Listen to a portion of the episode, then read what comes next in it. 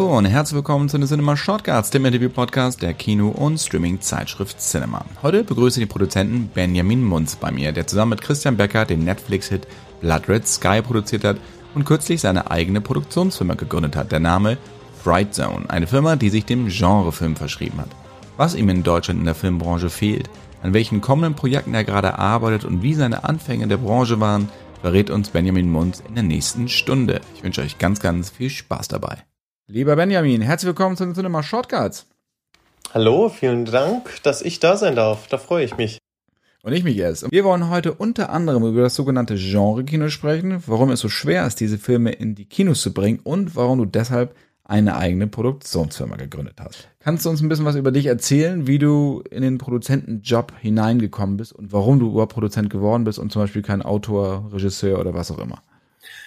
Ja, das ist natürlich auch eine äh, lange Geschichte und eine, in der Zwischenzeit ja sogar schon in meinem jungen Alter noch, ich bin 38, ähm, äh, in der Zwischenzeit auch schon wieder eine lange Geschichte. Ähm, ich bin oh je, durch einen ganz großen Zufall eigentlich da reingerutscht. Erstmal, wenn man ganz weit zurückgeht. Wir haben bei mir auf der, auf der Schule, auf dem Gymnasium in Ludwigsburg, wo ich geboren bin, ähm, hatten wir eine Schülerzeitung, da habe ich gearbeitet und wir haben einen jungen Mann interviewt damals, der an der Filmakademie studiert hatte und direkt zu Roland Emmerichs Independence Day gegangen ist, äh, der auch bei uns an der Schule äh, war vorher der auch aus Ludwigsburg kam, Benedikt Niemann, vielleicht hört er rein, äh, liebe Grüße, er ist immer noch in der Animationsbranche, jetzt in der Zwischenzeit in Deutschland wieder zurück äh, tätig. Ähm, den haben wir interviewt und der kam bei mir aus dem Nachbardorf und ich war damals so 12, 13. Independence Day hat gerade die Kinos gerockt, ähm, war natürlich ein globaler Ausnahmehit, ein Phänomen, das den Zeitgeist damals Mitte der 90er mit diesen ganzen auch X-Files und ähm, hier ist die andere Show, äh, Millennium. Wie hieß die andere? Millennium mit Lance Henry. Genau, mit Millennium und Co. Also da gab es ja ganz viele Dark Skies, jetzt habe ich es wieder.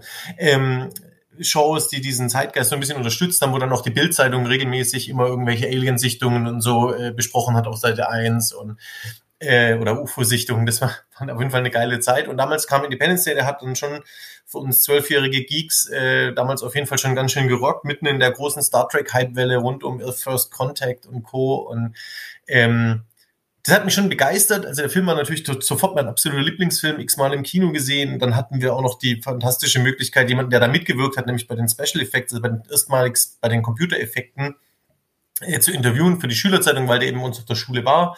Und das hat uns total äh, umgehauen. Und dann dachte ich mir zum ersten Mal in meinem Leben, boah, wie krass da gibt's einen Jungen aus meinem Nachbardorf, der jetzt in Hollywood arbeitet.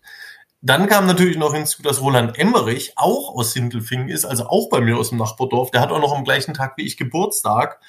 Äh, und das war dann so für mich damals so die Initialzündung, dass eigentlich, wenn man aus der Großregio Großindustrieregion Stuttgart kommt, hat man vor allem als äh, Jugendlicher und dann als junger Mann nur eins im Kopf und das ist die Automobilindustrie ähm, die natürlich einen großen Einfluss hat auf unser tägliches Tun und Schaffen in dem in der Region, wo ich herkomme. Die Medienbranche ist da relativ weit weg. Natürlich gibt's dann die Werbeindustrie und so. Und wenn man da für Autos arbeitet, dann versteht auch die Familie, was man da macht. Ansonsten ist da mit Kunst und Kultur relativ wenig los. Jetzt ist das Seltsame, irgendjemand kam auf die verrückte Idee, Deutschlands erfolgreichste Filmhochschule dahin zu platzieren, 1990, die Filmakademie Baden-Württemberg wo bis heute keiner weiß, warum die das gemacht haben. Aber es war natürlich für mich so, ich sag mal, das, die drei Einigkeiten. Ne? Einmal natürlich diese Nähe zu, zu Independence Day, dann die Filmhochschule direkt vor Ort und da bin ich jeden Tag mit dem Fahrrad dran vorbeigefahren und dann natürlich die tiefe Liebe zu Filmen, dass ich mir gesagt habe, boah krass, anscheinend muss ich gar nicht Ingenieur werden oder irgendwas mit Autos tun äh, später in meinem Leben, sondern ich könnte vielleicht sogar Filme machen und äh, das hat auf jeden Fall damals, äh, wollte ich das schon so mit 12, 13, habe ich das mehrfach formuliert, dass das mein großer Wunsch ist. Äh, richtig verstanden hat es natürlich niemand. Und ich war jetzt auch überhaupt nicht künstlerisch aktiv. Ich war sehr schlecht in bildende Kunst, ich war schlecht in Deutsch, äh, da ich eine Rechtschreibschwäche hatte und so. Und das war natürlich total furchtbar.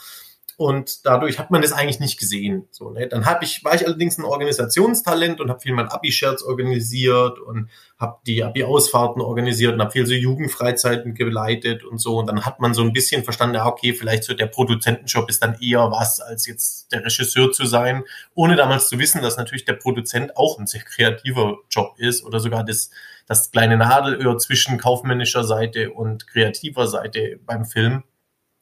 Ähm, und so bin ich dann eigentlich viele Jahre später, hatte ich den Wunsch schon fast aufgegeben, da eben, wie gesagt, ich weder Kontakte noch Leute kannte aus der Branche. Ähm, und es zog mich dann eher so in Richtung Biologie im Abi. Das war so das einzige Fach, das ich spannend fand und habe sogar noch aus dem Abi so Bücher mitgenommen und so aus der Schule, damit ich dann später fürs, fürs Bio-Studium und so das mitnehmen könnte und habe dann angefangen, mein Ziel Und jetzt ist die Live-Frist aber auch schon ver verjährt, oder? Die Live, ja, ja, ja, das, das, da wundert mich eigentlich, dass die nicht mehr, dass die nicht hinterhergekommen sind. Ähm, das Spannende war, dann bin ich in Zivildienst und im Zivildienst gab es so einen Fortbildungskurs, der ging eine Woche, der war in Karlsruhe, wo so alle Zivildienstleistenden aus Baden-Württemberg zusammenkommen und eine Woche lang so auf Vorbereitungskurse machen und so. Und da waren wir abends natürlich feiern und hatten ordentlich einen Tee und ich lief so durch die Gegend und meinte, wo, wer kommt denn woher? Und ich, ja, ich komme aus Ludwigsburg. Und einer meinte dann so, ach krass, da studiert mein Bruder. Und ich war so, ah, an der PH, das ist die Pädagogische Hochschule, da studieren so 10.000 Menschen in Ludwigsburg. Ähm, das ist die größte Hochschule in dem, in dem, in dem kompletten, in der Region. Und dann meinte er so, nee, nee, an der Filmakademie. In der Filmakademie studieren im Schnitt so 400 Leute, also war die Chance relativ gering. Und ich meinte dann nur so, oh, wie krass, ja, da will ich auch mal studieren. Und dann meinte ich, ach krass, magst du Filme? Und ich so, ja, ich lieb Filme und das will ich unbedingt machen. Ich kenne halt niemanden. Und er so, ja, cool, er macht mit seinem Kumpel immer so Kurzfilme, äh, ob ich ihm da nicht mehr helfen will. Und dann habe ich gemeint, ja, klar, helfe ich dir da. Und dann haben wir uns erstmal ein Jahr lang eigentlich fast aus den Augen verloren, bis ich Peter Hacker, so heißt er, ähm, der ist quasi schuld an der ganzen Misere, den habe ich wieder getroffen durch Zufall auf der Straße in Ludwigsburg. Und ich weiß heute rückblickend nicht, wie das überhaupt möglich ist, weil er meinte dann zu mir, ach, wie lustig, du, ich gehe gerade zu so einem Drittjahres-Screening von den Drittjahresfilmen von der Filmhochschule, hast du Bock mitzukommen? Und das ist ja so strange, weil wann im Leben hat man mal die Zeit, einfach zu sagen, ja, ich komme mit. Und ich habe das damals einfach gemacht und frage mich immer noch, hey, ich war da noch im Zivildienst. Wie ging es, dass ich da eigentlich mittags einfach so mitgegangen bin und so wahrscheinlich? Kommt, kommt drauf an, wo du warst. Ja, also ich war natürlich irgendwie Hausmeister in der Diakonie, deswegen kann es schon sein, dass ich da mit so einem Anruf kurz gesagt habe, ja, ich muss noch was erledigen, ich komme dann wieder. Ähm, aber in der, an der, an der Stelle Gruß an die Diakonie in Ludwigsburg. Ähm, und habe Peter dann aber nicht mehr aus den Augen gelassen nach diesem Screening. Und wir wurden äh, super gute enge Freunde. Und zu dem Zeitpunkt dieser ominöse Bruder Steffen Hacker er hat damals gerade sein Diplom gemacht an der Filmhochschule und hat mit einem Werbespot in, im Werbekann, es gibt ja zwei Kanns, das große Glamour-Kann, wo die Filme laufen, das große, noch viel glamourösere Kann, wo die Werbefilme laufen. Und das hatten die damals gerade mit dem Abschlussfilm gewonnen. Und der war auch auf der Suche nach jemandem, der ihn in der Produktion unterstützt und meinte immer, hey, wir machen eigentlich immer alles selber aber jetzt wollen wir uns auf die Regie konzentrieren, hast du nicht Bock? Und dann habe ich gesagt, ja klar. Und dann fing ich quasi direkt nach beim Zivildienst äh, mit einem kleinen Umweg über eine Ausbildung zum Werbekaufmann, die mir meine Eltern noch eingedrückt haben, in, im fernen Stuttgart, wo ich jeden Tag tatsächlich mal 15 Minuten mit der S-Bahn hinfahren musste. Ähm, haben, äh, den habe ich noch gemacht. Mit dem großen Vorteil, dass eben ominöser Peter Hacker fünf Minuten von meiner Ausbildungsstelle weg gewohnt hat. Das heißt, ich bin jeden Abend nach der Ausbildung dann zu Peter und wir haben Kurzfilme besprochen und gemacht und über Filme geredet und Filme geguckt und ähm, Peter wollte natürlich dann auch an die Filmakademie und er hatte noch jede Menge Freunde, die alle auch so quasi Nachwuchsfilme waren. Und wir haben uns damals alle bei hackermovies.com, das war so eine Nachwuchsfilmemacher, so eine Video-Nachwuchsfilmemacher-Plattform, damals die größte mit in Europa, die bitte Hacker Movies, das sagt schon alles, weil es wurde von den beiden Hackers, vor allem von Steffen Hacker geleitet, der damals so wie der Guru der Low-Budget-Filmszene war, äh, wo wir quasi erstmalig, das war aber das ist noch gar nicht so lange her, das war so 2006, erstmalig auf, auf DV-Kameras versucht haben, einen Filmlook hinzubekommen oder hinzufaken. Und äh, das waren spannende Zeiten, da haben wir viele Kurzfilme gemacht. Ich habe dann äh, mit Rekordzeit meine Ausbildung verkürzt, um möglichst schnell an dem Tag meiner äh, mündlichen Prüfung in ein Flugzeug zu steigen und äh, mit Steffen und Alex, so heißt das Regieduo damals, ähm, eine Musikvideos zu drehen in Berlin und so. Also es war dann, da war ich plötzlich meinem Traum, Traum ganz nah. Ne? Und äh, der Rest davon ist dann eigentlich Geschichte. Ein Jahr später habe ich mich an der Filmhochschule beworben. Da muss man Also um überhaupt an der Filmhochschule genommen zu werden, muss man sehr viel schon Praxiserfahrung haben, also ein bis zwei Jahre sogar. Die hatte ich dann quasi gesammelt durch meine Ausbildung und durch das Jahr bei Steffen und Alex und habe dann an der Filmakademie in Baden-Württemberg, in Ludwigsburg, wieder in meinem Heimatdorf, wieder jeden Tag den gleichen Weg zur Schule mit dem Fahrrad äh, hinter mich gebracht und der Rest davon ist fast quasi schon so ein bisschen Geschichte. Wie lange ging die Ausbildung an der Filmhochschule? An der Filmhochschule ist es so, die geht so viereinhalb bis fünfeinhalb Jahre. Es kommt immer darauf an, viele bleiben mal noch ein Jahr hängen, weil sie noch einen Langspielfilm machen und so. Muss auch dazu sagen, die, die Ausbildung an der Filmhochschule ist sehr, sehr, sehr unterschiedlich von den Ausbildungen, die man sonst so in Deutschland macht. Ähm, die ist A, sehr intensiv und B, ist die sehr praktisch orientiert. Das heißt, man dreht einfach sehr viel Filme und hat sehr wenig Unterricht und bringt sich einfach das Filmemachen bei und vor allem baut man sich ein unfassbares Netzwerk auf von, von Kreativen, die drei Jahre über dir studieren und drei Jahre unter dir studieren und ich hatte noch, noch mal, noch mal im Leben sehr viel Glück, denn in meinem direkten Umfeld waren ein paar fantastische Filmemacher, die heute, ich würde sagen, ihren Fingerabdruck, fast schon Fußabdruck auf die deutsche Film- und TV-Branche äh, ganz deutlich hinterlassen haben. Und das war natürlich eine unfassbare Zeit, mit so starken kreativen Art zusammenzuarbeiten, zu Freunden zu machen und auch gleichzeitig natürlich der, den Druck zu spüren, wenn einer von denen einen erfolgreichen Film gemacht hat, dann wolltest du natürlich auch einen erfolgreichen Film machen. Und in Ludwigsburg, da gibt's nicht viele Möglichkeiten zum Ausgehen, da gibt's zwei Kneipen und das war's. Es ist nicht so wie in Berlin oder in München, wo die Studenten dann abends quasi durch die Großstädte ziehen können. Nee, da sitzt man dann zusammen auf dem Akademiehof und da sieht man ganz genau, wer gerade hier den großen Preis aus Max Ophüls Fest in Saarbrücken reinträgt. Dann denkt man sich, ah Mann, der, ja, das will ich aber auch und so. Und dann schränkt man sich noch härter an. Dadurch sagt man auch, ist der Druck in Ludwigsburg so hoch wie auf keiner anderen Filmhochschule. Gleichzeitig ist das aber auch so ein bisschen das kleine Geheimnis, warum Ludwigsburg innerhalb kürzester Zeit die zwei alteingesessenen Filmhochschulen in Potsdam, äh, Berlin und München überholen konnte und zur besseren, besten Filmhochschule der Welt kurzerhand mutieren konnte.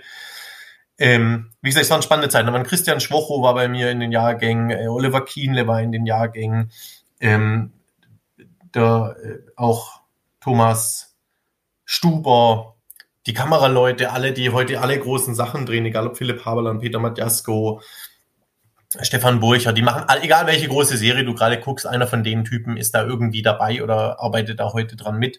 Und wie gesagt, das ist ein fantastisches Umfeld gewesen, auch ein Umfeld, wo wir plötzlich den Arthouse-Film kurzzeitig mal auch an den deutschen Filmhochschulen hinter uns lassen konnten und uns sehr stark auf die Branche orientiert haben äh, das ist fast 15 bis 20 Jahre her. Damals war das noch, war die Branche nicht so ein glorifiziertes goldenes Feld wie heute. Wir dachten noch nicht, dass das nochmal kommt damals. Damals war die Branche stark im Umbruch. Die TV-Sender haben alle sehr viel weniger äh, Fiction, also Unterhaltungsprogramm gemacht ähm, nachdem in den 90ern, das weißt du noch, wo du hast, ihr habt ja mit Peter und Christian auch gesprochen, die Ende der 90er natürlich quasi einen ähnlichen Werdegang damals von München kommend hingelegt haben. Zusammen mit Dennis Gansel ja auch noch, ne? Also Dennis Gansel, Sebastian Niemann, ähm, die kamen damals direkt nach der Videowelle hoch und damals war natürlich Video das große Thema und es, man dachte immer nach Kino und Fernsehen kann man noch auf Video auswerten. Es waren damals goldene Zeiten, witzigerweise Peters Film hieß er sogar so. Ähm, und damals waren die gerade vorbei, als ich in der Filmhochschule war. Und es war immer klar, Kino ganz schwierig. Da kannst du nur Arthouse oder äh, Komödien machen und dann war es das auch. Und gab es ein paar Ausnahme, ein paar Ausnahmefilme wie Die Welle oder so zu der Zeit.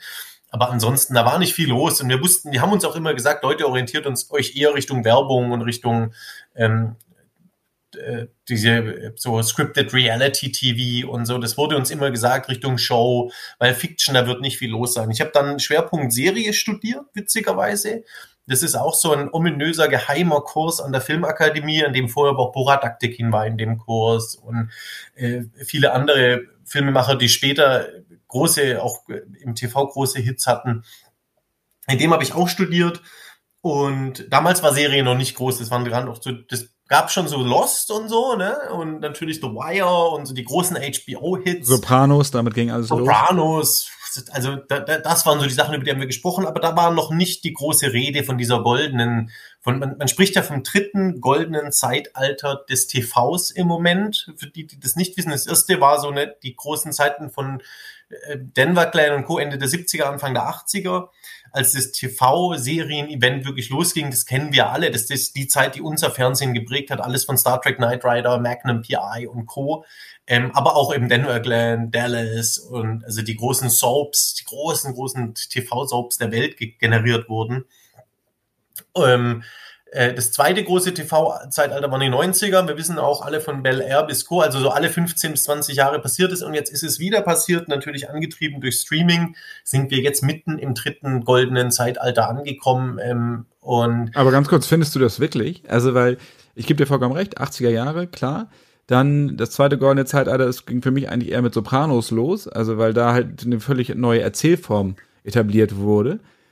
Und jetzt, klar, das dritte goldene Zeitalter, schon okay. Äh, nur, ich würde das mit Einschränkungen so ein bisschen, gerade auch qualitativ, weil es so viel geworden ist, dass auch auf Deutsch gesagt so viel Scheiße dabei ist, wohingegen das ja, als das da losging mit Sopranos, eigentlich ja ein Hit nach dem nächsten kam. Also sie haben versucht, sich auch immer dramaturgisch immer zu überflügeln, unabhängig jetzt des Endes von Lost. Aber wie das losging, das war ja vollkommener Event, Sopranos-Event, Boardwalk Empire, all diese Sachen.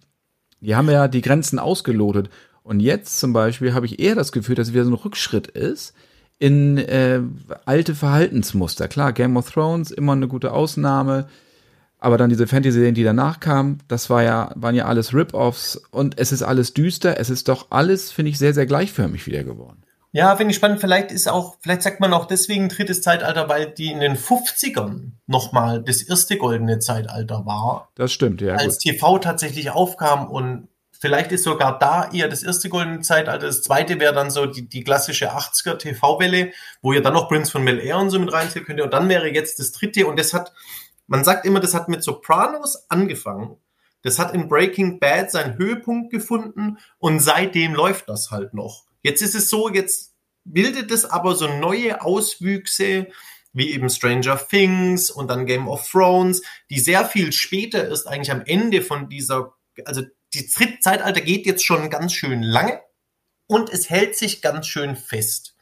In der Zwischenzeit haben wir natürlich, glaube ich, jetzt statt drei große neue Player haben wir sieben große neue Player, auch in Deutschland am Markt, egal ob Paramount Plus oder ähm, der eigene Streamer von HBO und Warner, der jetzt kommt und hinzu natürlich noch die alten Player von Sky, Netflix, Amazon und natürlich noch das komplette deutsche TV, das dem Ganzen entgegensteht, das natürlich in Deutschland 40, 50 Jahre lang den Markt massiv dominiert hat. Da machst du in Deutschland keinen Kinofilm ohne nicht die Beteiligung von einem TV-Sender dabei. Weil wenn du den TV-Sender nicht hast, kriegst du die Förderung nicht, weil die TV-Sender sind, äh, sitzen in den Gremien und sind die, die also an jede große Förderanstalt in jedem Bundesland ist eine TV-Anstalt angeschlossen, eigentlich andersrum. An jede TV-Anstalt ist eine Förderanstalt angeschlossen äh, und die dominieren auch in den Juries. Deswegen kamst du gar nicht an eine Filmförderung, ohne nicht einen TV-Sender mit drin gehabt zu haben. Ausnahmen bestätigen natürlich immer die Regel, aber die Regel war, ich brauche einen TV-Sender, dann kriege ich die Förderung und dann mache ich meinen Film, egal ob fürs Fernsehen oder fürs Kino.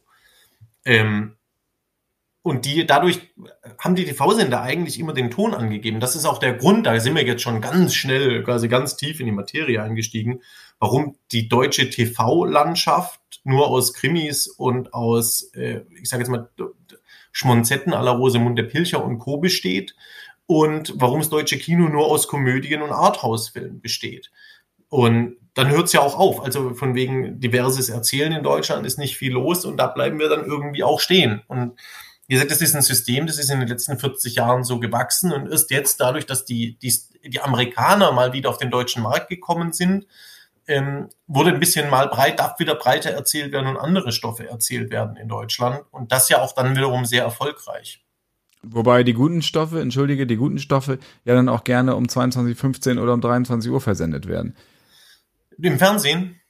Ja. Ja, gut, das ist natürlich die. Also dank Mediatheken ist die setzen jetzt auch Mediatheken ja. und Co. Und klar, du, dass das deutsche Fernsehen immer noch ganz viel falsch macht und meiner Meinung nach den Schuss immer noch nicht gehört hat, obwohl also noch deutlicher seit 15 Jahren aus allen Rohren den Schuss rausknallen, kann man ja nicht. Und die deutschen Fernsehsender, jetzt hat gestern tatsächlich RTL eine neue Krimiserie angekündigt, wo ich mich auch frage, wen wollt ihr denn damit noch hinterm Ofen vorholen? Also ja, es gibt natürlich ein großes Krimi-Publikum in Deutschland, das im Fernsehen gerne Krimi schaut. Wir wissen auch, dass es eher eine ältere Altersstruktur hat.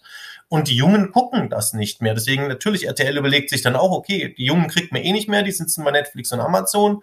Dann setzen wir jetzt halt wieder das älteste Produkt ein, das wir noch haben, von dem wir wissen, dass es halt eh immer Quote macht, fast schon wie so ein weißes Rauschen. Und dann bringe ich halt nochmal eine Krimiserie ich sag immer, ich, wenn ich noch einmal eine Serie aus Deutschland sehe, wo am Anfang eine Leiche gefunden wird, dann renne ich echt gegen eine Wand, weil die Deutschen fällt anscheinend überhaupt nichts mehr anderes ein. Selbst bei Dark, und ich liebe Dark und finde, das ist ja natürlich ein goldener Stern am deutschen Erzählhimmel, selbst bei Dark am Anfang mussten sie noch eine Leiche finden und zwei Typen mussten losgehen und ermitteln und so. Selbst Babylon Berlin, fantastische Serie, aber es ist halt eigentlich auch nur ein Tatort, der halt 1930, 40 spielt.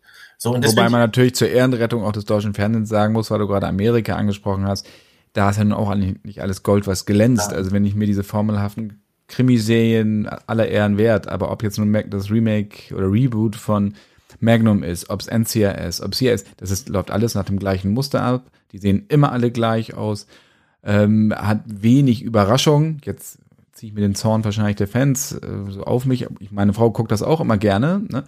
Das ist, da ist auch nichts anderes. Also da in diesem normalen Fernsehen findet da auch nichts anderes statt. Das ist dann wirklich eher im HBO oder bei den Streamern dann, was dann produziert wird, weil sie sich natürlich auch nicht an die Vorgaben halten müssen, was Sprache angeht, was Brutalität angeht oder was Sex angeht. Ja, stimmt. Wenn du ins normale TV guckst in den USA, hast du, das zeichnet schon ein ähnliches Bild. Natürlich hat Amerika nochmal ein ganz anderes, eine ganz andere Struktur durch das Kabelfernsehen ist bei ihnen eine ganz andere, äh, ganz andere Gewichtung hatte. Und ja, der Witz ist ja auch so, wenn du die Zahlen von Game of Thrones angeguckt hast am Anfang, ne, dann waren das so zwei, drei Millionen, die eine Folge Game of Thrones geguckt haben. Darüber lacht unser Tatort, ja. Der Tatort macht 10 Millionen Zuschauer jede Woche in einem linearen Programm. Das gibt's in den USA in keinem, selbst auf AMC, äh, AMC, ABC und Co., also in großen TV-Sendern, die machen solche Zahlen nicht. So Wrestling, WWE, die machen dann irgendwie 5, 6 Millionen Zuschauer auf Fox. Das ist ein Ausnahmeprodukt. Sowas gibt's gar nicht. So, das ist, und wir Deutschen, wie gesagt, bei uns macht das ja, also ich glaube, gute Zeiten, schlechte Zeiten hat so Quoten. So, das natürlich, das zeigt schon auch die, natürlich die Treue des deutschen Zuschauers, der, wenn er mal ein Produkt gefunden hat, sagt man ja auch, lässt er es nicht mehr los. Ähm, da haben wir sie auch natürlich so ein bisschen rein erzogen, 40 Jahre lang, dass wenn man halt ein Krimi kommt, dann guckt man den halt so ein bisschen. Ne? Ähm, Kannst du halt weggucken, musst nicht nachdenken, das ist ja auch eine gewisse Art von Eskapismus. Ja, das gehört natürlich zum Fernsehen auch dazu. Man spricht ja da vom, vom Bügelfernsehen, dass man nebenher das noch so gucken kann, ist natürlich auch eine ganz eigene Erzählform. Ich finde immer aber, auch da muss man aufpassen, weil der Vergleich, da gebe ich dir absolut recht, mit Amerika hinkt immer, mit den USA hinkt immer. Wir müssen mehr gucken, was Frankreich und zum Beispiel die UK machen. Klar, UK ist immer ein Sonderfall, weil die auch. Oder Israel möchte ich ja auch nicht vergessen, weil die fantastische Formate.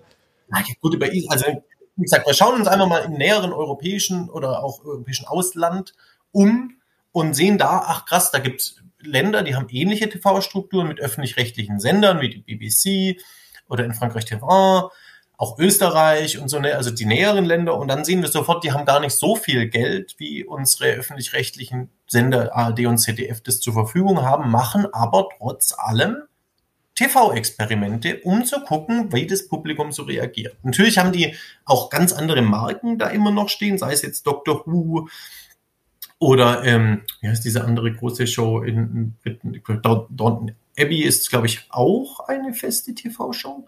Ähm, auf jeden Fall, da merkt man schon so, die machen schon Experimente. Jetzt muss man sagen, gut, jetzt hat auch die Deutschen haben dann irgendwann mit Kudam und mit der Charité und Co. auch Produkte natürlich auf den Markt geworfen, die wirklich dem Ganzen, Himmels bei mir, ähm, die dem Ganzen so ein bisschen entgegenstehen. Und das deutsche Fernsehen tut schon sehr viel im Moment gerade, um da auch entgegenzuwirken, auch gerade über die Mediatheken und Co.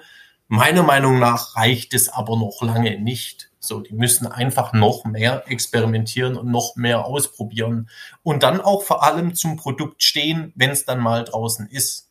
Und das machen sie, also das Wort Mut fällt sehr oft in sehr vielen Gesprächen, die ich führe innerhalb der Branche. Und der Mut fehlt vor allem bei den TV-Sendern natürlich noch komplett, weil sie sehr schnell natürlich auch auf die Schnauze fallen, wenn sie ein neues Produkt machen, weil ihre Publikum möchte das im Moment eigentlich nicht sehen, weil die wollen ja seit 40 Jahren Krimi sehen. Und das ist natürlich eine, wie sagt man, eine Henne-Ei-Situation, da beißt sich der Hund selber in den Schwanz. So, das funktioniert natürlich so leider noch nicht.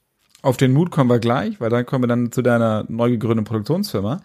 Du hast einen Studenten-Oscar nicht gewonnen, aber du warst dafür nominiert, was auch schon mal ziemlich groß ist. Hat das dir viele Türen geöffnet damals?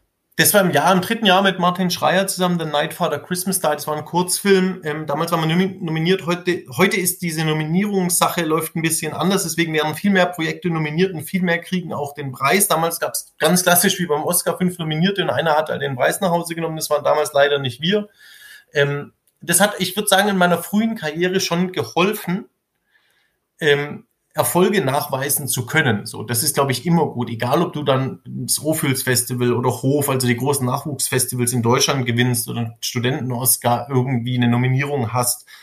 Das hilft natürlich, klaro, schon. Das ist in der, in der Filmbranche, in der TV-Branche ist schon so, du, du sammelst quasi deine Trophäen, egal welche Erfolge das sind, ein und, und klatscht sie dir wie so Abzeichen, so Generalabzeichen auf die Brust und versucht damit natürlich deine Karriere zu starten. Ich habe nach The Night Father Christmas Died eine über diesen Serienkurs für mein Diplom damals die, Deutschlands erste Zombie-Webserie gemacht mit fünf Folgen nach fünf Minuten. Die heißt Viva Berlin. Und das war noch vor The Walking Dead, haben wir die gemacht und haben damals gesagt, okay, die soll im Web laufen. Das heißt, wir müssen so krass und so hart und so unfassbar sein, wie man das noch nie eigentlich gesehen hat, wie das deutsche Fernsehen das nie machen darf. Also voll ab 18 wirklich richtig Zombie-Horror pur. Äh, Moritz Mohr damals Regie. Äh, und, und das Ding hat eigentlich fast sogar mehr noch gebracht als die, die das hat damals quasi geholfen, das zu machen mit der Oscar-Nominierung. Aber Viva Berlin war dann eigentlich die Show, wo wir richtig viele Anrufe bekommen haben und wo wir richtig Aufmerksamkeit bekommen haben innerhalb der Branchen, also egal ob der amerikanischen oder der deutschen, wo die Leute schon geguckt haben, boah krass, was machen die denn jetzt? Ähm, und das war sicher ein Produkt, das war ein bisschen seiner Zeit voraus, weil danach dann halt mit The Walking Dead exakt das gemacht wurde. Kleine Zombie-Geschichten aus einem verseuchten, äh, Zombie-verseuchten Amerika. Und unser Pitch war so kleine Zombie-Geschichten aus einem Zombie-verseuchten Berlin. Ähm, das sogar sehr ähnlich hergestellt, so vom Style und vom Look und allem. Und wie gesagt, das, das war fast schon mehr eine Initialzündung, weil da riefen dann wirklich die Amerikaner, da hat dann Hollywood angerufen und gefragt, sag mal, wer zur Hölle seid ihr denn? So was bei euch los? Kann man sich die noch angucken? Ja, die sind eigentlich auf YouTube. Die sind gerade runtergenommen worden, weil YouTube wurde zu brutal. Ähm, aber ich glaube, die müssten jetzt wieder online gehen demnächst. Also meine ich. Die konnte man zwischendurch, konnte man die alle immer wieder gucken. Die machen auch ganz gut Zahlen da. Also, wie gesagt, es sind fünf Folgen nach fünf Minuten, die hat man noch schnell mal weggeguckt, aber es sind halt so der kleine Zombie-Gruselfilm. Wir liefen noch vor zwei Jahren auf dem Horror-Weekend in Wolfsburg damit und da haben wir noch gedacht, krass, die kann man immer noch gut sehen. Also die sehen dafür, dass die von 2011 sind, sehen die immer noch ganz gut aus. Wie ist Christian Becker dann auf dich aufmerksam geworden, mit dem du dann ja, dadurch, weil du ja dann bei Blood Red Sky auch. Ähm ja, nee, Christian ist natürlich, äh, den hattet ihr ja auch, ist sicherlich im Moment gerade der, der große deutsche Produzent, wenn es um, um äh, auch ein bisschen mutigeres Erzählen geht, wenn man guckt, was der mit zwei riesigen 25 Millionen Budget im Knopffilm hingezaubert hat, was Christian nebenbei im Fernsehen und auf den Streamern macht, äh, mit seiner doch relativ kleinen Redpack Filmproduktion, bei denen ich ja fast acht Jahre gearbeitet habe, dann direkt von der Hochschule hat mich Christian, ich sage mal, von der Straße weggeholt. Ähm, ich hatte noch ein paar andere Angebote von anderen Filmproduktionsfirmen damals, ähm, wo ich schon sehr stolz war. Ich dachte, krass, vielleicht checken die es langsam, wenn sie jetzt sogar schon den, den Freak fragen, ob er bei ihnen arbeiten will, dann vielleicht passiert langsam ein Umschwung in der deutschen Branche. Und dann war der größte Freak, den ich getroffen habe, war Christian. Und dann habe ich mir gedacht, okay, also wenn du nochmal wirklich quasi in die echte Lehre gehen willst am Markt, dann musst du dem Typen gehen und da kannst du nochmal richtig lernen, wie es geht. Und ich muss auch sagen, das waren natürlich acht Jahre, ähm, ich sage immer ein bisschen, wie wenn du im Spielwarenladen groß wirst. Ähm, das war unfassbar, weil Christian natürlich jemand ist, der mit einer mit einem Wahnsinn durch die deutsche Film- und TV-Branche rast und fliegt und Sachen hinbekommt. Ich weiß nicht, ich saß ja wirklich acht Jahre quasi neben dem und der ich weiß manchmal nicht, wie der das hinbekommen hat. Ich weiß nicht, wie oft ich zu dem ins Büro gehen musste und sagen muss, Christian, ich weiß nicht, wie du das gerade schon wieder hinbekommen hast, aber ich ziehe einfach nur den Hut, auch als junger Producer von ihm, wo man sich einfach nur verneigen muss, weil der, das, der kriegt halt die Sachen einfach hin, wo auch alle anderen ihm mehrere Jahre ja zum Teil sagen, das kannst du vergessen, es wird nichts mehr. Und irgendwann sieht Christian dieses Projekt fünf Jahre später nochmal aus dem Hut, finanziert die Projekte und kriegt sie dann gedreht. Und das ist wirklich, auch entgegen, entspricht gegen aller Logik, aber er macht es mit, glaube ich, einfach nur mit seiner tiefen Leidenschaft und Liebe zum Film. kriegt der einfach wirklich Sachen hin. Das ist toll und bei ihm gearbeitet zu haben, ich glaube, das hat mich, das, das war schon sehr beeindruckend. Aber so eine Produzentenpersönlichkeit nochmal, ja, quasi wirklich richtig hart in die Lehre zu gehen. Ich habe immer die, den Vergleich mit dem Zauberlehrling gemacht, ähm, mit, ähm, mit dem Musikstück und natürlich der Verfilmung von Disney. Ähm, und das war wirklich irre. Also das war natürlich, also eine tolle Firma natürlich, wir sind auch immer noch eng verbunden und ähm, ja, sind auch enge Freunde geworden natürlich im Laufe der Zeit. Was hast du bei Blood Red Sky genau gemacht? Also äh, Christian war der Hauptproduzent, Peter Torwart Regie, du warst auch Producer. Wofür warst du zuständig? Christian und Peter haben das Projekt in der Zwischen 17 Jahren begonnen ähm, zu zweit und haben es gab viele viele viele verschiedene Anläufe. Ich bin dann vor acht Jahren dazugekommen, habe mit Peter zusammen den so einen Teaser-Trailer gedreht, um das Ganze zu finanzieren. Damals war noch die Idee, wir machen den ganz klassisch als Direct-to-DVD-Movie mit einem amerikanischen Star für quasi die Hälfte von dem Geld irgendwo in Bukarest gedreht. Äh, da hatten wir ein paar Angebote, ein paar ganz gute Verträge sogar in der Tasche und sind durch die Filmmärkte Cannes und Berlinale und Co. gerannt und haben versucht, diesen Film zu verkaufen.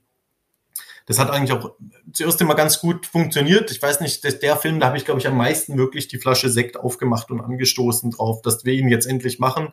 Und dann haben wir ihn doch nicht gemacht. Ähm, das ging dann nochmal acht Jahre, bis dann tatsächlich dieser ominöse Anruf von, äh, von Netflix kam, wo Netflix Peter direkt angerufen und gesagt hat, Peter, äh, sag mal, was ist denn eigentlich aus diesem Drehbuch geworden? Und wer da angerufen hat, war David Cossi, der vorher bei Universal International war. Peter hat es ja erzählt und ähm, der in der Zwischenzeit der neue Chef von der internationalen Abteilung bei Netflix wurde und der bei Universal schon das Projekt gerne machen wollte, vor vielen, vielen, vielen Jahren. Äh, wir waren gerade tatsächlich, das Projekt wurde gerade wieder rechtmäßig frei, davor lagen wir bei einem anderen Weltvertrieb, das hat also genau gepasst. Ähm, und ich hatte die Redback zu dem Zeitpunkt schon verlassen und wurde eigentlich erst ausgeliehen und dann äh, übernommen bei der Konstantin da muss man sagen, das ist jetzt kein besonders weiter Weg, weil die Konstantin, die Redbe gehört zu Konstantin, ist eine 51-prozentige Tochter. Und äh, daher war das dann so, bei mir sind zwei Projekte bei der Redpack zusammengebrochen, die haben nicht funktioniert. Ich war äh, tiefst unzufrieden, unglücklich über mich selbst und über mein Leben und habe mal wieder alles in Frage gestellt. Ich glaube, das macht man als Kreativschaffender oft. Und äh, habe das ähm, Martin Moschkewitz, dem Chef von der Konstantin, äh, damals erzählt, der, die machen immer so Gespräche, natürlich Mitarbeiter, wie geht's euch, was macht ihr? Und ich habe ihm halt erzählt, wie unglücklich ich bin und dass ich gerne Fantasy und Science Fiction und Horror gerne machen würde in Deutschland.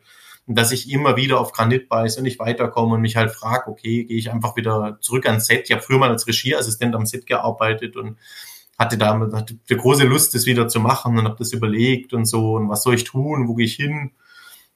Und dann hat Martin quasi zu mir gesagt, du hör jetzt mal auf zu heulen. Äh, ich schicke dich jetzt zu einem großen amerikanischen Film von uns, da ist Polar. Den drehen wir in Toronto. Das geht in 20 Tagen los. Ähm, Regie Jonas Ackerlund, Hauptrolle Mads Mikkelsen. Äh, krasser Action, Arthouse, Gewaltorgie, also ein bisschen genau mein Ding. Äh, da fliegst du jetzt hin und dann lernst du nochmal richtig von Robert Kulzer und einem Jeremy Bold. Die haben die ganzen Resident Evil Filme und Co. für die Konstantin gemacht. Da lernst du jetzt nochmal richtig was und bin damals darüber geflogen und habe bei Polar mitgemacht äh, im Producing-Team.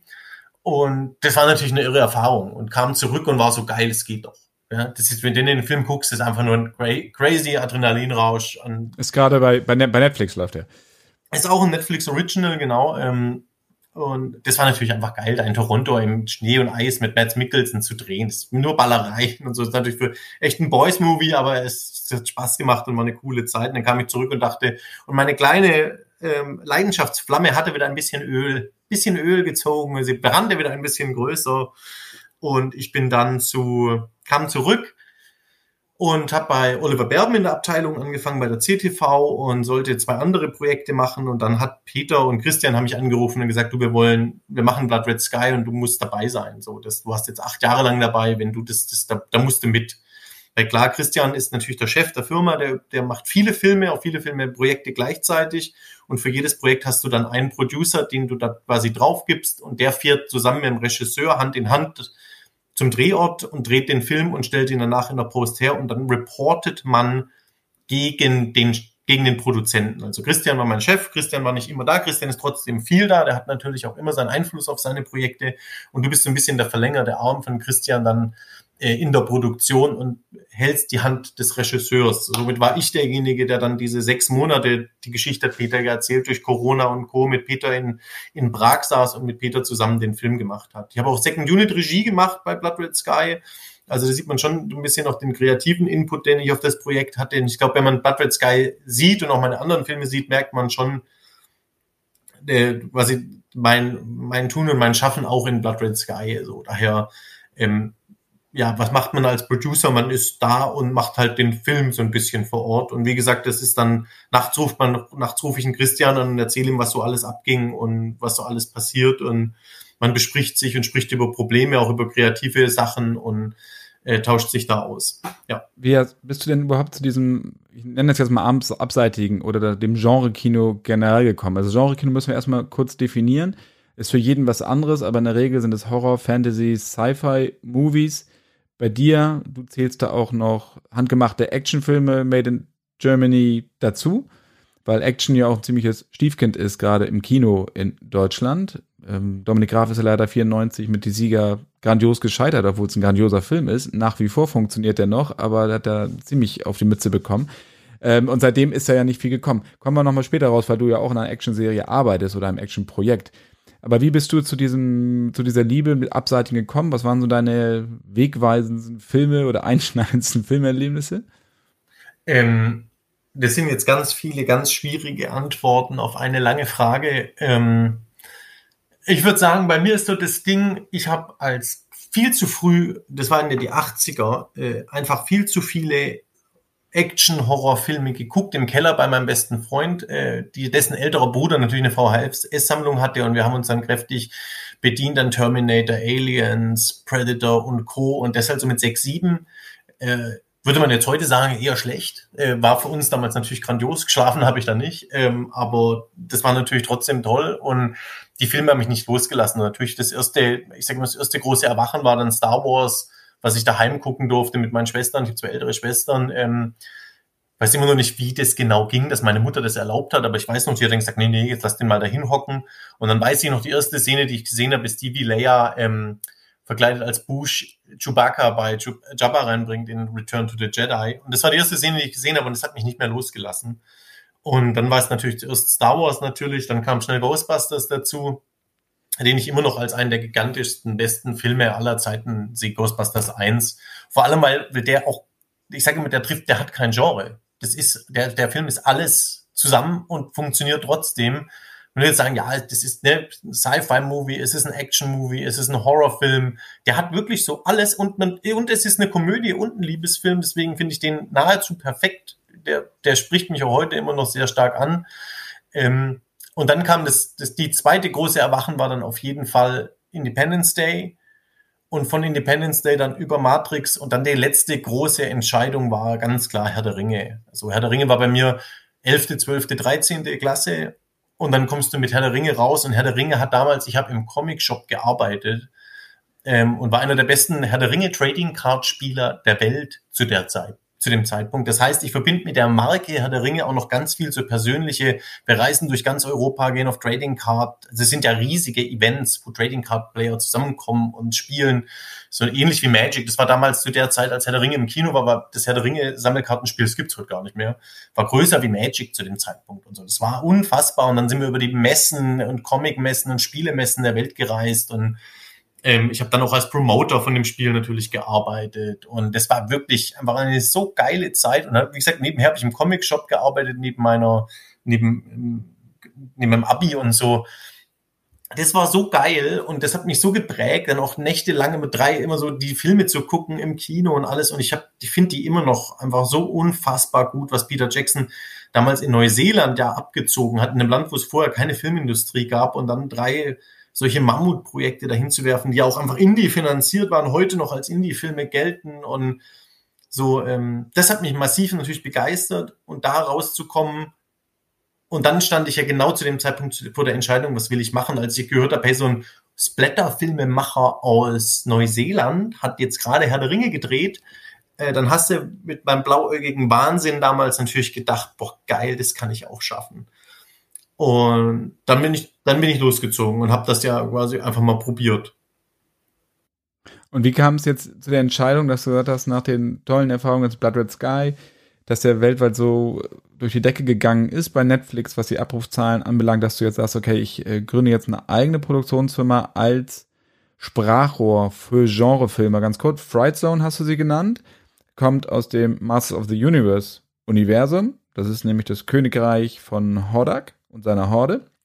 Ähm, genau, aus Master of the Universe, beziehungsweise She-Ra and the Princess of Power. Master of the Universe habe ich nämlich auch noch eine schöne Podcast-Folge gemacht mit äh, zwei Autoren, die so ein 400-seitiges Buch über die Entstehung des Films mit Dolph Lundgren gemacht haben. Folge, Folge 52, nur nochmal, falls jemand nochmal reinhauen möchte. Ist auch schon wieder länger her. Genau, also Right Zone.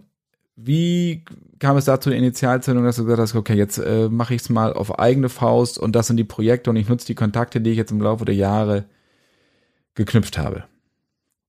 Ich habe also A natürlich die tiefe Liebe zu He-Man und Masters of the Universe und She-Ra und die Rebellenprinzessin, die habe ich natürlich mein ganzes Leben schon. Das ist so ein Thema, das begleitet mich immer. Ich gucke, das kannst du jetzt nicht sehen, aber ich gucke hier natürlich auch eine riesige Wand voller Actionfiguren. Ähm, obwohl ich eine Sammlung schon verkauft habe, äh, sehr zur äh, Leidtragung meiner Frau, äh, habe ich immer noch sehr, sehr viel äh, und sammle das auch immer noch. Ich sammle eh sehr viel an Actionfiguren und Comics und Zeug, aber äh, darüber kam ich auf den Titel und auf den Namen und bin äh, vor, wann war das, direkt nach Blood Red Sky hatte ich das Gefühl, ich muss mich mal ein bisschen emanzipieren und ich muss lernen, auch auf meinen eigenen Beinen zu stehen. Und ich wollte tatsächlich mehr als dass ich eine Filmproduktionsfirma gründen wollte, wollte ich ein Zuhause bauen für die ganzen, ich sage jetzt mal vorsichtig, Seelen, die da in der Branche sind, aber kein Zuhause finden können. Und es gibt viele, im Laufe der Jahre habe ich mit vielen Autoren und Regisseuren gesprochen, die wahnsinnig gerne mehr Genre-Filme machen oder Genre-Projekte machen würden. Und wie du richtig gesagt hast, nicht zu verwechseln mit Filmgenre. Das gilt nämlich alle Filmgenres. Ähm, aber Genre-Film ist eine Bezeichnung, wo Science Fiction, Horror, Action und Fantasy drunter fallen. Ähm, man nennt es auch den fantastischen Film. Äh, und den wollte ich nach, wie gesagt, auch viele auch alteingesessene große Namen aus der deutschen Branche, die auch immer nur Krimis machen können und viele erfolgreiche Krimis gemacht haben. Und dann unterhältst du dich mit denen und stellst dich halt raus, die sind auch riesen Herr der Ringe Fans und die haben, sammeln auch Star Wars Figuren. Und dann bist du so, aber sag mal Leute, wenn wir das doch alle so geil finden, wieso machen wir denn das nicht einfach auch aus Deutschland raus?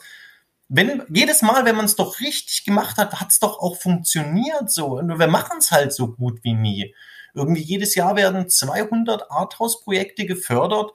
Die guckt auch kein Mensch an. Die, die floppen auch alle. Davon gehen dann zwei nach Cannes oder zwei machen ein paar Zuschauer und der ganze Rest auch nicht. Wenn wir das an, wenn wir jetzt 200 Genrefilme jedes Jahr aus Deutschland produzieren würden, dann hätten wir auch wieder ein paar Welthits. Und ganz ehrlich, da ist die Quote bei den Genrefilmen aus Deutschland viel, viel, viel besser, weil die haben alle irgendwie funktioniert. Selbst die als Pro7 2010 die große Genreoffensive verkündet hat und mit Hetzibar, Schreie der Vergessenen und dem Gonger für viel zu wenig Geld zweitklassige, fast schon Videoproduktion aus Deutschland gemacht hat, die haben alle Quote gemacht. Das war jetzt alles kein Flop, so, deswegen auch.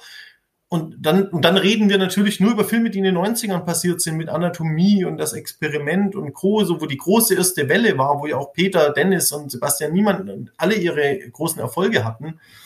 Und dann passiert nichts mehr. Und jeden Film, den wir eigentlich machen, der ist doch ganz gut. Selbst Heilstätten hat irgendwie ganz gut funktioniert. So, und das ist so, okay, warum, warum machen wir das nicht mehr? Und dann habe ich mir gedacht, da, ich, ich möchte dem Ganzen eigentlich ein Label geben und vor allem möchte ich mich selber mal innerhalb der Branche positionieren und laut schreien, hallo, hier bin ich. Und auch nochmal einen, anderen, auch noch mal einen anderen Tipp, äh, Unfriend von Simon Verhöfen, den ich ja. unfassbar gut fand. Großartiger Horrorfilm in Bayern gedreht, da war ich nämlich damals noch am Set. Das war schon gruselig da. Nur auch nochmal, hier nochmal erwähnt. Da gibt, ja, es gibt immer, es gibt wirklich viele so Beispiele, muss man immer wieder sagen, die eigentlich alle ganz gut waren, so. Und auch im Ausland dann immer stark funktioniert haben und so, die immer ihr Publikum gefunden haben. Aber es sind halt, wie gesagt, nur alle paar Jahre kommt mal einer und das war's dann irgendwie.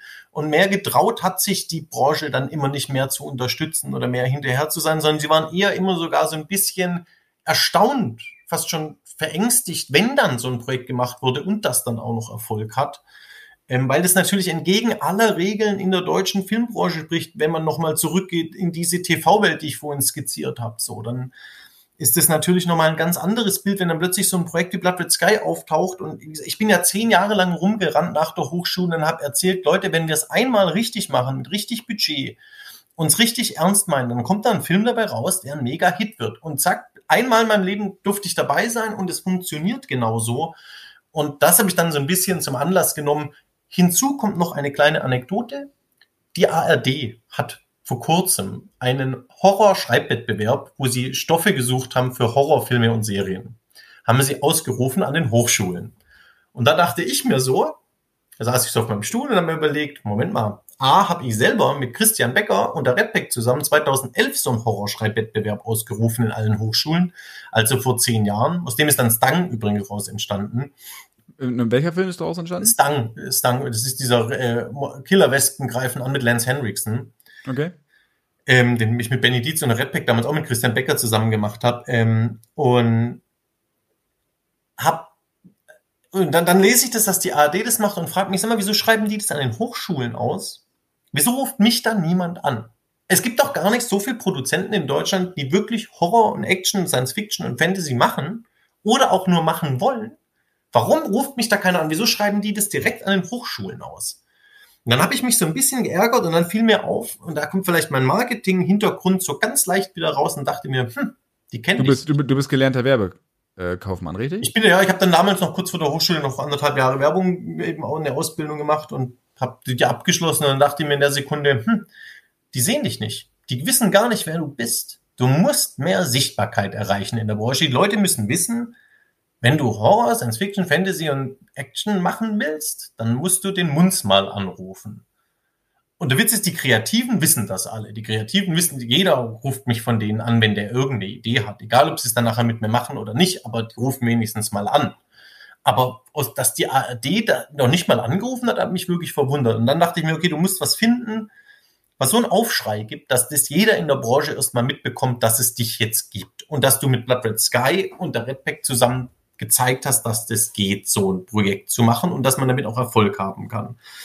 Und das war so ein bisschen eine Initialzündung zu sagen, okay, ich gründe jetzt mal eine eigene Firma und hau eine Pressemeldung raus und zeigt mal, hallo Leute, mich gibt's, mich gibt's eigentlich seit zehn Jahren, aber mich gibt's jetzt so richtig und ich bin da und ich bin bereit und ich kann das machen und ich kenne die Leute, ich kenne, habe das Netzwerk, ich, ich will das tun.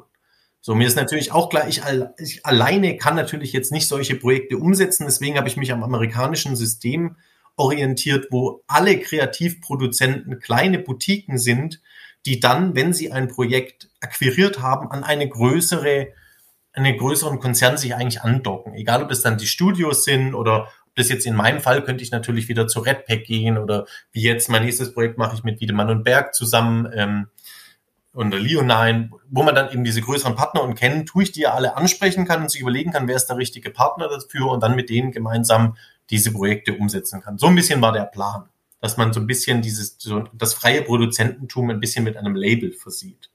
Also, dass du quasi in die Branche reinhörst, sammelst, auswählst, also kuratierst, du sagst, okay, das kann man verfilmen, das sollte man verfilmen, ich habe die Kontakte und gehe dann weiter. Jetzt hast du den Produzentenjob sehr gut beschrieben. Danke.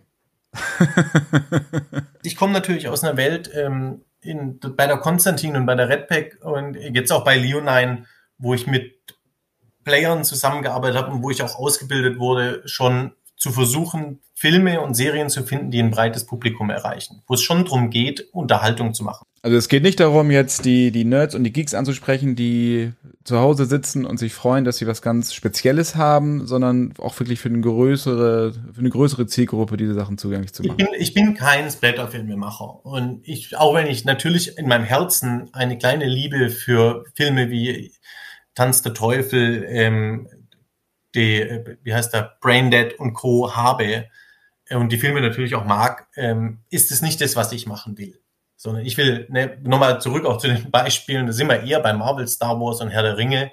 Und dann müssen wir das schaffen, das auf einem Niveau zu machen, dass man es A für Geld, das wir in Deutschland kriegen können, hinbekommen und B auch für ein breites Publikum. So, ich, das ist eher mein Zuhause und meine Welt. Und da reden wir natürlich eher über auch Horrorfilme wie Conjuring und It und ähm, It, äh, It Follows und Co. Also Filme, die eher ein großes, breites Publikum erreichen können, als jetzt nur wirklich die, das Nischenprodukt. Das ist auch ganz schwierig, weil für viele, gerade aus der deutschen Branche, die kennen die Unterscheidung gar nicht. Für viele, sobald die Horror hören, denken die nur an eben die Video-Ecke mit den 18er-Filmen. So dass es in der Zwischenzeit da eine viel größere Branche gibt und natürlich in der Zwischenzeit dass das Geekdom oder die, die Nerd-Welten natürlich komplett Mainstream gegangen sind, Leitkultur sind und in der Popkultur den Ton ansagen. Das, hab, das kam in Deutschland ja noch gar nicht so richtig an. Also wenn man überlegt, ne, Fast and Furious, auch The Hobbit und ähm, auch die Marvel-Sachen, die machen ja auch alle sieben Millionen Zuschauer, genauso viel wie Fuck You Goethe. Komischerweise machen wir Deutschen aber weiterhin nur Fuck You Goethe-Filme. Warum machen wir nicht auch Filme, die zumindest vom Geschmack und von der Art haben keine 200 Millionen, ist mir natürlich klar. Aber warum machen wir nicht auch, versuchen wir wenigstens Filme in diesen Bereichen zu machen und dann durch, wie es wieder, da kommen wir zurück zu den Briten und den Franzosen, durch schlaues, geiles, intelligentes, kreatives Storytelling aufstellen, statt durch Bombast und krasse Effekte und Weltstars. Das haben die ja auch hinbekommen. Selbst die Südkoreaner kriegen das seit Jahren hin und die haben noch viel weniger Geld in ihrer Unterhaltungsindustrie als wir. Daher ist es, frage ich mich, wieso kriegen wir Deutschen das nicht hin? Und das ist so ein bisschen der Ansatz, wo ich sage, das will ich machen. Ich möchte jetzt nicht auf den Filmmärkten rumrennen und B-Movies einkaufen, gar nicht, sondern ich möchte eigentlich großes Unterhaltungskino machen mit einem fantastischen Erzählhintergrund. Wobei es ja nicht nur allein dann die Schuld ist jetzt von, von TV-Sendern oder mangelnde Mut von Produzenten, diese Stoffe umzusetzen. Die Frage ist ja auch, wie reagiert das Publikum? Also wenn Sachen produziert wurden, ich habe vorhin die Sieger angesprochen, 94 Dominik Graf, oder auch in diesem Jahrzehnt andere Filme, die in diese Ecke gingen, die wurden ja abgestraft, ja, im Kino. Das heißt also, die Sehgewohnheiten scheinen ja noch nicht so weit zu sein, oder dass die Leute durch die amerikanischen Filme so auf auch amerikanische Settings geeigt, geeicht sind. Das heißt, wenn sie einen Polizisten sehen in einer dunkelblauen Uniform und ein Polizeiauto, das Deutschland repräsentiert, dann, dass sie das gar nicht für voll nehmen, sondern dass sie das immer piefig sehen, dass sie das als Provinz-Krimi sehen, wie auch immer. Aber was wir, das Ding ist, wir haben ja, also A, wir haben viel zu wenig gemacht in den letzten 40 Jahren. Wir haben uns viel zu wenig getraut und da, das ist schon der Mut, den ich von den TV-Sendern mehr erwarte und erhoffe und mir wünsche. Andere Seite haben wir jetzt 40 Jahre lang ein Publikum, ein Publikum, das ohnehin sehr, sehr konservativ ist und sehr gerne immer das guckt, was sie immer schon geguckt haben. So sind die Deutschen leider als Publikum ähm, die sind jetzt nicht sonderlich innovativ, die rennen nicht sofort in was Neues rein. Da sind die Franzosen anders. Die Franzosen haben natürlich aber auch eine Quote, wo französisches Kino sehr stark gefördert wird, auch im Kino. Und wo die schon gucken, dass ihr Publikum ganz anders ähm, erzogen wird. Das haben wir in Deutschland nicht. Jetzt haben wir in Deutschland ein sehr konservatives Publikum, die gucken seit 40 Jahren halt am alle anders. Die gucken das ja nicht gern. Die kriegen nur das gezeigt seit 40 Jahren. Die kriegen seit 40 Jahren nur Krimis gezeigt aus Deutschland und deutsche Komödien. Das heißt, nach 40 Jahren hat sich das so bei denen etabliert, so sieht sowas halt so aus. Hast du vollkommen recht und gleichzeitig gucken die dann Fast and Furious und wissen auch, okay, so muss ein Actionfilm aussehen. So, das heißt, wir haben ein sehr starkes von der deutschen TV-Branche und amerikanischen Filmen geprägtes Publikum. Ähm, jetzt ist das große Problem und das ist der nächste Schritt. Jetzt haben wir das nie groß probiert. Wir haben Einzelbeispiele hergestellt, die zum Teil sogar ganz gut waren, zum Teil dann auch mal nicht. Wie gesagt, verglichen mit 200 Arthouse-Filmen jedes Jahr ist das nicht schlimm. Hätten wir jetzt auch nur zehn Genrefilme jedes Jahr produziert, hätten wir sicher mehr Talente gefördert, mehr Leute gehabt, mehr Leute gehabt, die sich da drin ausprobieren, damit die Filme besser werden. Das steht ja auf der einen Seite, Qualität. Jetzt würde ich sagen, das Deut die Deutschen schaffen es ja, wenn sie bei in Babelsberg, bei Matrix und Uncharted arbeiten, auch amerikanische Looks und Styles und sonst wie hinzubekommen. Also würde ich davon ausgehen, auch bei Inglourious Bastards, selbst unsere Schauspieler, die man bei Kommissar Rex rausholt, dürfen plötzlich sich zwei Oscars abholen, wenn Tarantino sie inszeniert. Also hinter und vor der Kamera kann es nicht daran liegen. Die Qualität scheinen wir schon zu können. Jetzt ist eher die Frage, jetzt geht es um die Inhalte. Wie gesagt, wir hätten, ja, das haben wir nicht gemacht, Talente nicht gefördert, die in diese Richtung gehen wollen. Wir haben immer nur Talente gefördert, die in Arthouse oder in Comedy-Richtung gehen wollten, aber wenn wir ein Talent hatten, von der Hochschule kommen, das gerne Genre machen wollte, haben wir sie eigentlich immer ignoriert. Also das ist ein Riesenproblem. Das heißt, es gab gar keinen Nachwuchs, der sich fortbilden konnte in diesen Sachen. Und jetzt resultiert daraus was, was der, die Grundquintessenz ist von deiner Frage. Wir haben keine eigene filmische Identität entwickeln können. Ganz im Gegensatz zu Franzosen, Spaniern, Engländern und auch Österreichern. Wenn du einen österreichischen Genrefilm guckst, ne, Good Night Mummy und Co. So nicht, und überhaupt einen österreichischen, die sind ja schon von sich aus sehr, sehr eigen. Auch mit den Spaniern, wenn du einen spanischen Horrorfilm guckst, einen französischen Horrorfilm, die guckst du an, die Skandinavier haben das. Egal ob ein Genrefilm oder ein Thriller oder ein Krimi von denen, Du siehst eigentlich sofort, ah, das ist wahrscheinlich ein Skandinavier. Ah, das ist wahrscheinlich ein französischer Film. Das heißt, die haben es geschafft, eine eigene Identität filmisch, inhaltlich, stilistisch zu entwickeln. Und das haben wir Deutschen selbst im Arthouse-Bereich nicht so richtig gekonnt und geschafft. Man sieht, man wird immer vom grauen, düsteren, dramatischen Arthouse-Film sprechen, so. Die sehen ja aber in der Zwischenzeit auch alle ein bisschen anders aus, so. Aber das finde ich ist die große, große Krux, dass wir Deutschen keine wirklich eigene filmische Identität haben. Und dadurch ist natürlich auch für den Zuschauer wirklich sehr schwierig, sich auf ein Thema einzulassen, wenn, wenn sie da gar nichts bekommen. So, wenn das immer nur alles dann quasi aussieht wie der Krimi von nebenan, dann funktioniert es natürlich nicht. Dann lassen sie das natürlich in dem Kopf nicht zu und werden immer hinterfragen, hä, aber es sieht ja voll scheiße aus, so die deutschen Polizeiautos und so. Wenn wir jetzt natürlich ein paar Kultfilme hätten, wo deutsche Polizeiautos total geil drin aussehen, wie es zum Beispiel die Schweden und die Franzosen gemacht haben, ne, mit ihren Taxifilmen und Co., dann würde man schon sagen, ja, okay, dann haben wir eine gewisse Identität erreicht und die Leute wollen das auch ganz gern so sehen. Wobei, vielleicht geht's denen ja auch auf die Nerven. Also die Skandinavier, weil sie immer das Gleiche sehen, weil die skandinavischen, die Nordic Noir Sachen sehen ja halt auch sehr ähnlich aus. Also insofern müssen wir immer schauen. Die sehen dann wie, wie der österreichische Film ja auch, aber wenigstens haben sie eine Identität. Und der Witz ist, das glaube ich nicht, weil denen ihr Publikum guckt die Sachen ja sehr gern. Also die gucken das schon sehr gern an und die sind ja auch alle sehr stolz auf ihr filmisches Produkt, was wir Deutschen leider gar nicht sind. Jetzt ist es natürlich auch okay. Das ist ja auch was, was man ähm, durch den Nationalsozialismus und Co. uns genommen hat, einen Stolz auf nationales Produkt. So, das war ja schon die Idee von, äh, von der Amerikanisierung unseres Filmmarktes auch. Aber jetzt ist es so, das ist jetzt fast 100 Jahre her, 80. Da muss man jetzt auch sagen, jetzt dürfen wir Deutschen langsam auch da schon mal langsam anfangen, eine eigene Identität uns aufzubauen. Und ja, ich glaube auch gerade, also jetzt bei, wenn ich mir sowas wie der Pass angucke, wo das Setting eine Rolle spielt, also diese, diese Grenzregion zwischen Österreich und Deutschland, da fallen halt deutsche Polizeiautos oder österreichische Polizeiautos überhaupt gar nicht mehr auf, weil es diese Atmosphäre so einnehmend ist, dass das andere vollkommen egal ist. Das kann auch irgendwo anders spielen. Ne? Also das ist äh, in irgendwo anders in den Bergen. Und da haben die es halt ja wirklich perfekt geschafft, ähm, sich davon ja auch zu lösen. Und ich glaube, dass in Deutschland halt auch oftmals das Problem war, gerade was Genrestoffe angeht und gerade im, im Action-Bereich, weil die Latte bei einem in Amerika so hoch liegt, dass immer gesagt wird, ah, jetzt versucht der und der jetzt einen hier auf Amerika zu machen. Also diese Häme, die auch von außen reinkommt, obwohl der Filmemacher natürlich inspiriert wurde und damit aufgewachsen ist mit Actionfilmen der 80er Jahre, Beverly Hills Cop, was auch immer. Natürlich nimmt er das in seine eigenen Stoffe auf. Das macht Tarantino aber auch. Also, weißt du, also das wird dann immer mit zweierlei Maß gemessen, anstatt vorteilsfrei an solche Projekte auch ranzugehen und das auch so zu bewerten, wie sie zu bewerten sind, nämlich neutral. Ja. Du, wie gesagt, ich glaube, dass man, wenn ein deutscher Filmemacher kommen würde und sagen würde, ich würde, einen Deutsch, ich würde gerne einen deutschen Genrefilm machen, A, weiß ich selber gar nicht, was das sein soll. Und wenn ich dann einem, selbst noch einem Förderer und einem TV-Sender, den ich ja bis gerade eben dringend gebraucht habe dafür, dann erzählen müsste, ja, okay, aber der wird dann so ähnlich aussehen wie Conjuring.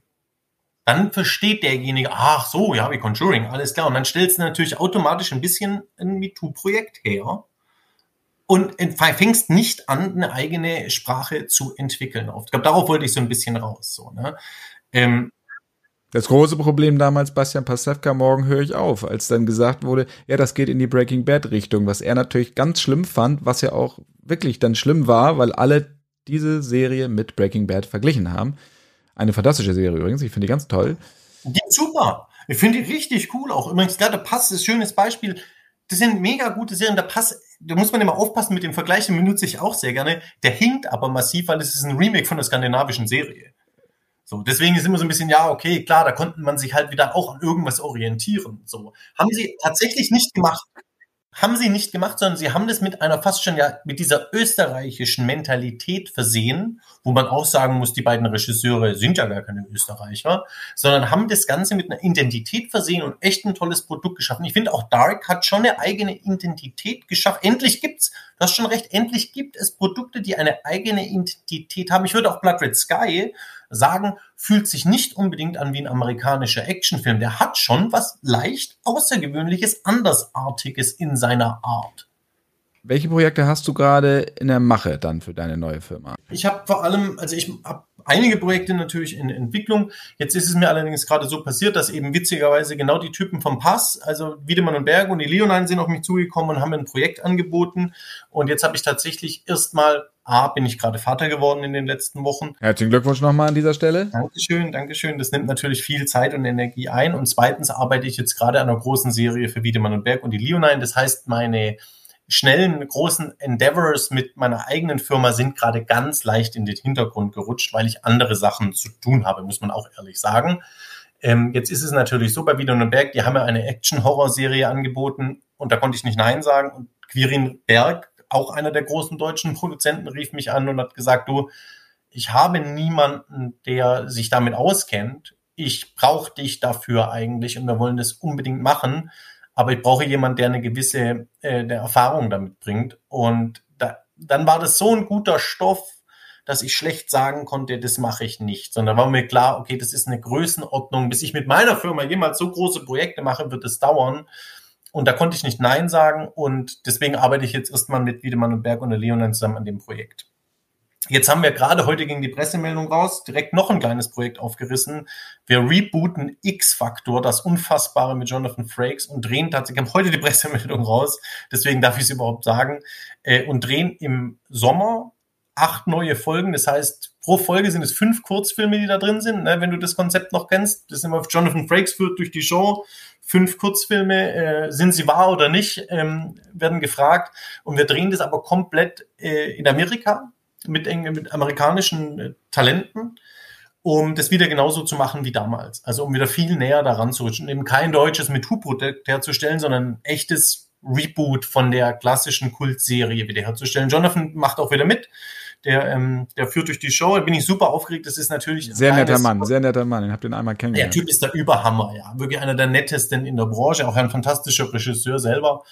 Ähm, da freue ich mich ganz arg drauf. Das ist natürlich mehr oder weniger ein kleines glorifiziertes Hobby, das ich jetzt auch zusammen mit Wiedemann und Berg mache. Also auch da merkt man, ihr habt ja vorhin gehört, so wie, dass man mit so einer Firma ein bisschen andocken muss. Und da bin ich gerade schon so ein bisschen dabei, schon natürlich an eine größere Firma anzudocken. Mit der Leonine ist natürlich auch gerade ein großes Medienhaus entstanden, in, äh, in Europa und in Deutschland, ähm, die sich dafür auch so ein bisschen anbieten. So, daher, da, das zieht gerade sehr viel von meiner Zeit und Kraft. Ansonsten entwickle ich tatsächlich mit der Firma, also, also mit der Fright Zone selber, auch kleinere äh, spannende Projekte. Ich bin sehr eng befreundet und arbeite auch sehr eng mit ihm zusammen mit Kai Meier, mit dem Fantasy- und Romanautor Kai Meier.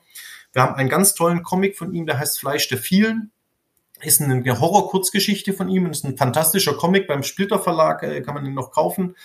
Fleisch der vielen, den haben wir umgesetzt, der Benny Dietz, mit dem ich es dann gemacht habe, und der Axel Melzener, äh, ein Autor, der Dunkelstadt gerade fürs ZDF gemacht hat, ähm, haben ein Drehbuch geschrieben. Das ist ein Film, keine Serie mal ausnahmsweise, klassischer Film. Der wird, äh, den wollen wir nächstes Jahr machen.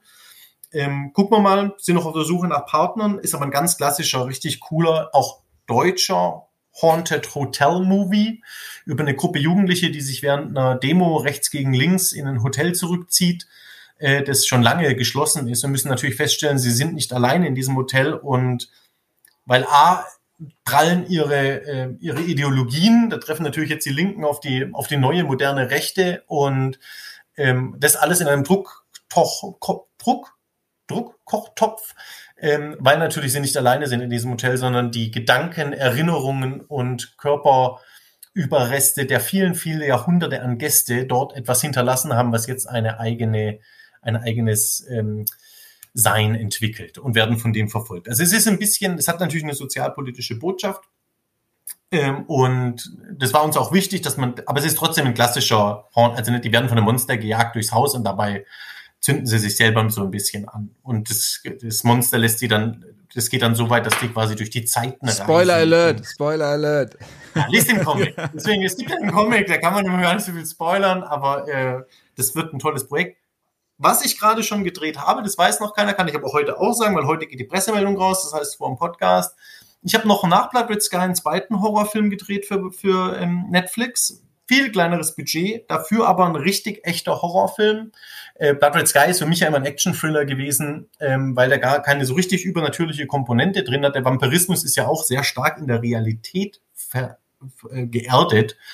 Ähm, deswegen war es für mich immer mehr ein Action-Thriller als ein Horrorfilm. Jetzt kommt ein neuer Film, Old People, also alte Leute auf Englisch, Old People, kommt an Halloween äh, auf Netflix. Wird vorher äh, Weltpremiere feiern auf dem Fantasy Filmfest in Deutschland. Ist ein deutscher Horrorfilm mit deutschen Schauspielern. Äh, Regie Andy Fetcher, den kennt man noch von Urban Explorer, der hat den, den Horror-Tatort gemacht. Ähm, ein toller Regisseur, mit der auch das Buch geschrieben hat, an dem wir viele, viele Jahre dran gearbeitet haben, es nie hinbekommen haben. Dann kam Netflix und hat gesagt, sie machen ihn einfach mal in Polen gedreht. Äh, der Pitch ist, ähm, wir haben viele, viele Jahre lang, viele, viele Jahrzehnte jetzt die Alten in unserer Gesellschaft an den Rand der Gesellschaft getrieben, in Altenheime gesperrt, damit wir unserer Leistungsgesellschaft brav nachgehen können. Und während eines fiesen Gewitters äh, ähm, entscheiden sich kollektiv alle Alten auf der Welt, es reicht, und gehen los und bringen alle jungen Menschen um. Das ist der Pitch. Ist auch also eine sehr starke, sehr sozialpolitische Botschaft, vor allem jetzt gerade auch mit. Hört sich romantisch an, auf jeden Fall. Fachkämpfermann, es ist natürlich eine Familiengeschichte. Eine Familie fährt auf eine Hochzeit äh, von der Tochter und währenddessen holen sie natürlich den Opa aus dem Altenheim. Und äh, später werden die Menschen, die auf diese Hochzeit gehen, von den Menschen aus dem Altenheim besucht werden. Ähm, es ist, wie gesagt, es ist ein richtiger Horrorfilm. Also richtig gruselig, richtig krass, richtig brutal. Da ziehen wir mal wieder voll vom Leder. Ähm, der ist auch krass geworden, ist eher, hat auch so einen arthausigeren Touch, also ist jetzt nicht nur Conjuring, sondern bringt ein bisschen mehr mit, bringt auch eine eigene Identität mit, wenn man schon wieder über Identitäten, da bin ich sehr stolz auf den Film, bin gespannt, wie der ankommt, ähm, wieder bei Netflix und ja, daher, da, das Ding schließen wir gerade quasi ab. Das habe ich zusammen mit Florian Schneider und der Konstantin Television und Oliver Berben produziert. Ähm, da, da kommt also richtig was auf die Fans zu. Dann jetzt X-Factor drehen wir jetzt im Sommer. Nächstes Jahr dann hoffentlich die Action-Serie, die Action-Horror-Serie für Wiedemann und Berg und hoffentlich noch Fleisch der vielen. Und dann habe ich ja noch ganz groß die ganze Zeit in Entwicklung The Chase äh, mit Eric Barmack. Der hat früher bei war eine Redakteur bei Netflix in Deutschland auch hat so Sachen wie Dark und äh, auch Haus des Geldes gegreenlightet, sagt man. Also er war der, der Redakteur, der das mit an den Start gebracht hat. Der rief mich an nach Blood Red Sky und wollte unbedingt mit mir ein Projekt machen. Ein Actionfilm. Und da haben wir jetzt, der, der schnelle Pitch wäre, wir machen Fast and Furious in Deutschland. Äh, der Pitch hinkt aber, weil eigentlich ist es mehr sowas wie Gone in 60 Seconds in Deutschland. Also Ne? Ich finde, man kann heute ist ganz schwierig, eine, eine Car-Show zu machen, die das Auto glorifiziert. Das machen wir nicht. Es geht um moderne Autos, es geht um Jugendliche, die frustriert sind ähm, und die losziehen und anfangen Autos zu klauen und die klauen aus Versehen das falsche Auto zum falschen Zeitpunkt von der falschen Person und äh, stellen plötzlich fest, dass sie dadurch etwas in die Hände bekommen, was vielleicht tatsächlich die Gesellschaft verändern könnte in Deutschland und auf der Welt und gehen dem nach. Also Verfolgungsjagden mit E-Autos. Wir machen, es geht um, es geht tatsächlich um Supercars, also um die Autos, die nochmal eine, einen Sprung weiter sind wie die reinen E-Autos. Natürlich wird es auch eine Liebeserklärung an den Silberpfeil und so geben in der Show. Es geht natürlich schon um die Automobilindustrie in Deutschland, aber mit einem schon auch sehr kritischen Blick auf die Sache und auch mit der Frage, wie geht's da eigentlich weiter? Wie wird sich das weiterentwickeln? Wie wird sich unsere Gesellschaft da weiterentwickeln?